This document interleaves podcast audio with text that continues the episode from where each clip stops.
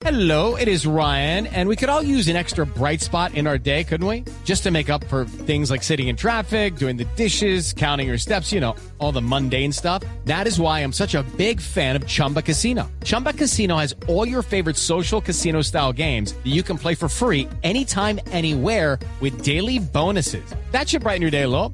Actually, a lot. So sign up now at chumbacasino.com. That's chumbacasino.com. No purchase necessary. BGW. Void were prohibited by law. See terms and conditions. 18 plus. Seguramente se me quedan muchos, ustedes tendrán su propia lista, pero hemos invitado a Ana María Romero Irivas. Es doctora en filosofía, profesora e investigadora de la Universidad Rey Juan Carlos, autora del libro La innecesaria necesidad de la amistad, entre otras publicaciones. Sus campos de investigación se centran en ética de la educación y en la filosofía de la amistad y las relaciones interpersonales. Mejor dicho, tenemos a la más para hablar de este tema. Ella actualmente desarrolla en la Universidad de Harvard un proyecto sobre ética de la educación galardonada con la beca Fulbright. Ana María, muy buenos días. Buenos días, ¿cómo estáis? Bueno, usted sí es doctora. Eh, eh, discúlpeme que yo le voy diciendo Ana María y es doctora Romero. ¿Cómo le decimos? Por supuesto que Ana María, Ah. no hay ningún inconveniente. Bueno, muy bien, Ana María. Pues bueno, vamos a hablar de los amigos. ¡Uh! ¡Qué tema tan importante! ¿Cómo es Claro un buen sí. amigo? ¿Cómo es un buen amigo? Yo creo que habéis hecho una descripción bonita ahora mientras te escuchaba previamente. Han ido apareciendo allí los amigos que están, los que permanecen, los que están en lo bueno, los que escuchan, ¿no? Sí. Me parece que dar una descripción así breve de lo que significa ser un buen amigo es muy difícil, o sea, porque puede eh, puede como requerir una eh, os puede requerir además cierta eh, cierto acoplamiento a cómo es cada uno, ¿no? O sea, eh, no hay un- una única manera de ser amigos, me parece, porque también tiene que ver con la personalidad. Claro. Pero si tuviera que decir una serie como de cualidades en las que se apoya la amistad, ¿no? O una serie de virtudes en las que se apoya la amistad, yo diría que la amistad necesita y nace de la generosidad, la amistad necesita y nace del respeto, para empezar, lo Sí. primero de todo. Sí.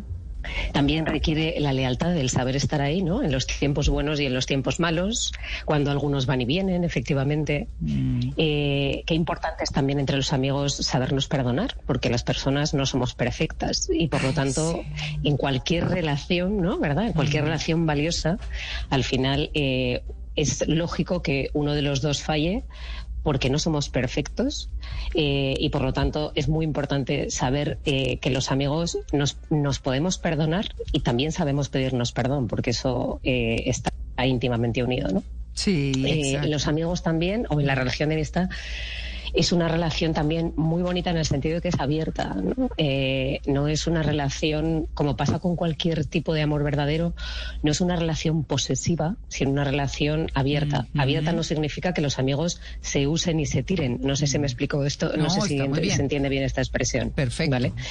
Pero creo que es, es un, podríamos decir, un equilibrio entre una cosa y otra en el sentido de apertura, ¿no? O sea, que no es cerrada porque los amigos no se absorben mutuamente el uno al otro y no cabe en su mundo nadie más. En ese sentido, se diferencia netamente del amor del enamoramiento, ¿no? Mm. Sino que ahí cabe otra- caben otras personas, aquellas que comparten eso que nosotros compartimos y de lo que nace nuestra amistad, ¿no? Claro. Bueno, y así podemos seguir, pero por decir unas, algunas pinceladas de cualidades importantes, yo diría esto.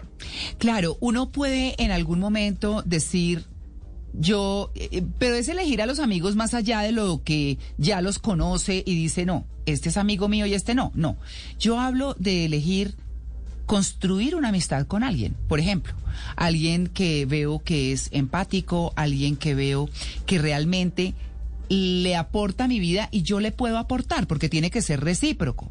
Eh, alguien, alguien que yo decido y digo, voy a conquistarme esta persona porque me parece muy chévere que esté en mi vida. Eso, eso puede ser. ¿Sí? Claro que sí. Yo creo, pienso que, que claramente sí. Me parece que la amistad tiene dos caras en ese sentido de la misma moneda, que son que por una parte es un don, siempre es un regalo, es decir, eh, tal como lo ponías en el ejemplo, ¿no? Si a mí una persona me atrae y pienso, me encantaría ser amiga suya porque me parece que podríamos congeniar muy bien o por cómo es, cómo piensa, etcétera. Es verdad que esa amistad ni esa ni ninguna son exigibles y en ese Mm. sentido la amistad siempre tiene carácter de regalo, ¿no? Y por eso también en la vida es tan bonita la amistad y tan valiosa, porque es siempre un regalo que uno hace a otro. Pero por otro lado, claro que la amistad se puede trabajar. No solamente se puede trabajar, sino que se debe trabajar. Los amigos, en parte podríamos decir, caen del cielo en el sentido de que siempre son un don, pero mm, crear una amistad y mantenerla supone un trabajo. Y claro que hay veces que uno dice, bueno, me encantaría. Y entonces, ¿qué hago? Bueno, vamos a ver en qué coincidimos, vamos a ver eh, en qué, o sea, qué compartimos, porque para que nazca la amistad, más allá de ese deseo de que exista, Mm. tiene que haber intereses comunes, tiene que haber cosas que compartamos.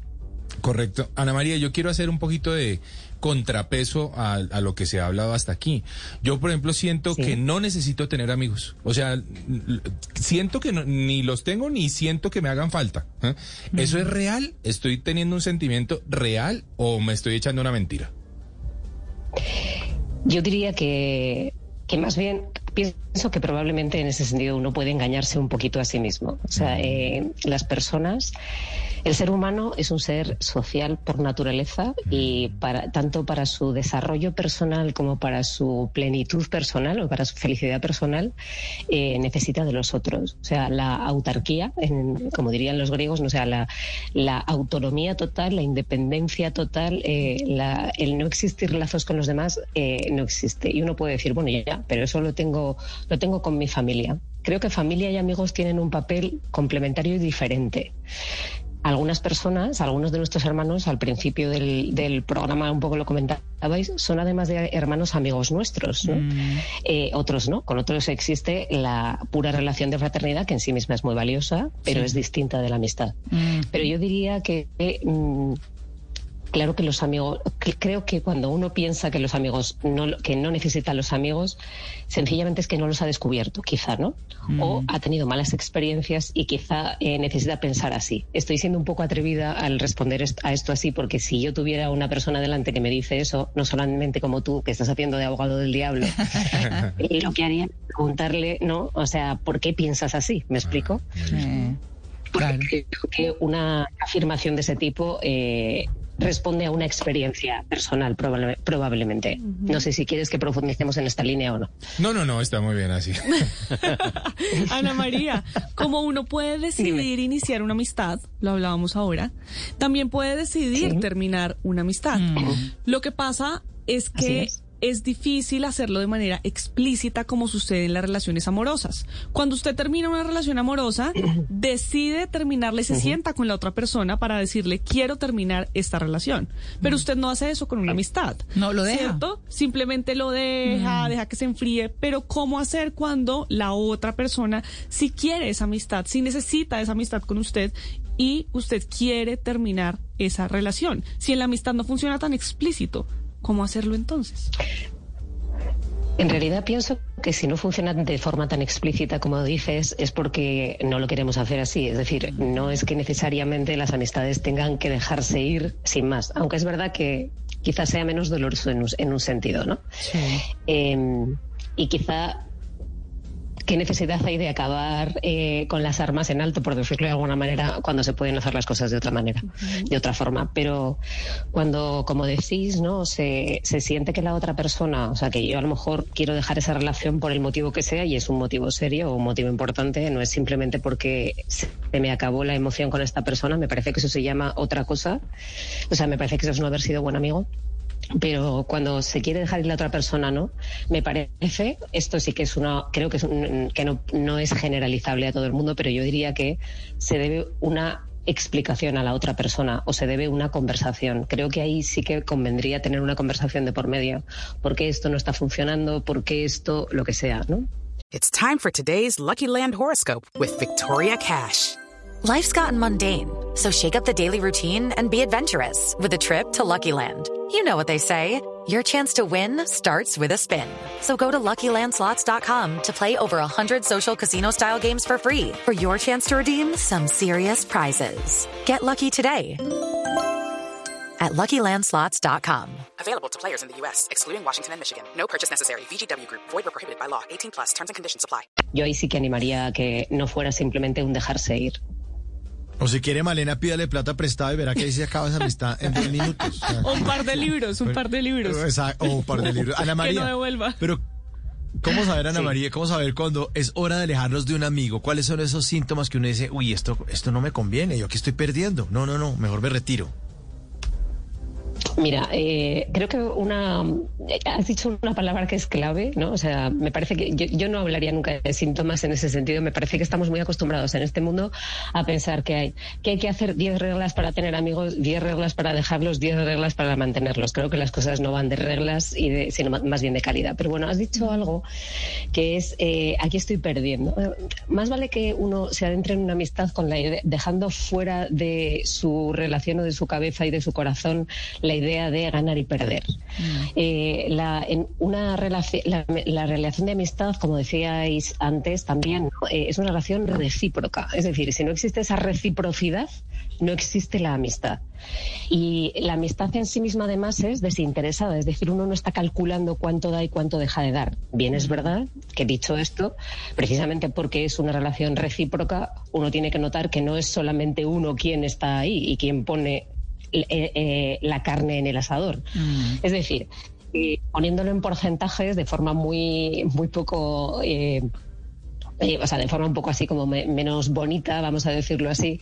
eh, la realidad es que, claro que en la amistad hay veces que uno pone 80 y el otro 20, y otras veces los dos ponen 200 y otras veces pone 30 y, y otras veces 50 y 50. Otra cosa, eso da igual. O eso es asumible en- a lo largo del tiempo. El problema es que haya un desequilibrio permanente, ¿no? Y entonces, mm, sobre todo en el sentido de que no exista realmente esa reciprocidad.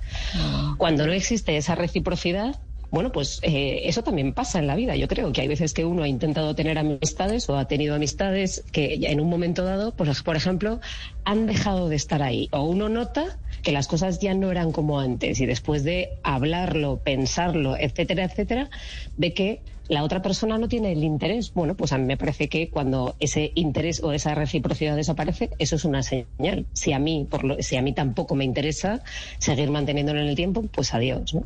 Tampoco es eh, las amistades cuando son eh, Ahora se habla mucho de la toxicidad de las relaciones, ¿no? Bueno, puede, puede haber relaciones en el sentido de relaciones muy dependientes. Y creo que esto es una cosa que en nuestro mundo puede pasar con quizá con más frecuencia que antes.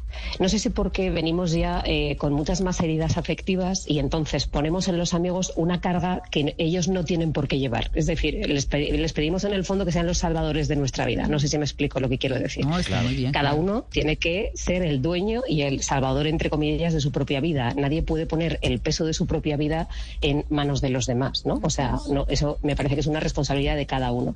Y a veces puede ocurrir que efectivamente a los amigos les exijamos lo que no pueden dar.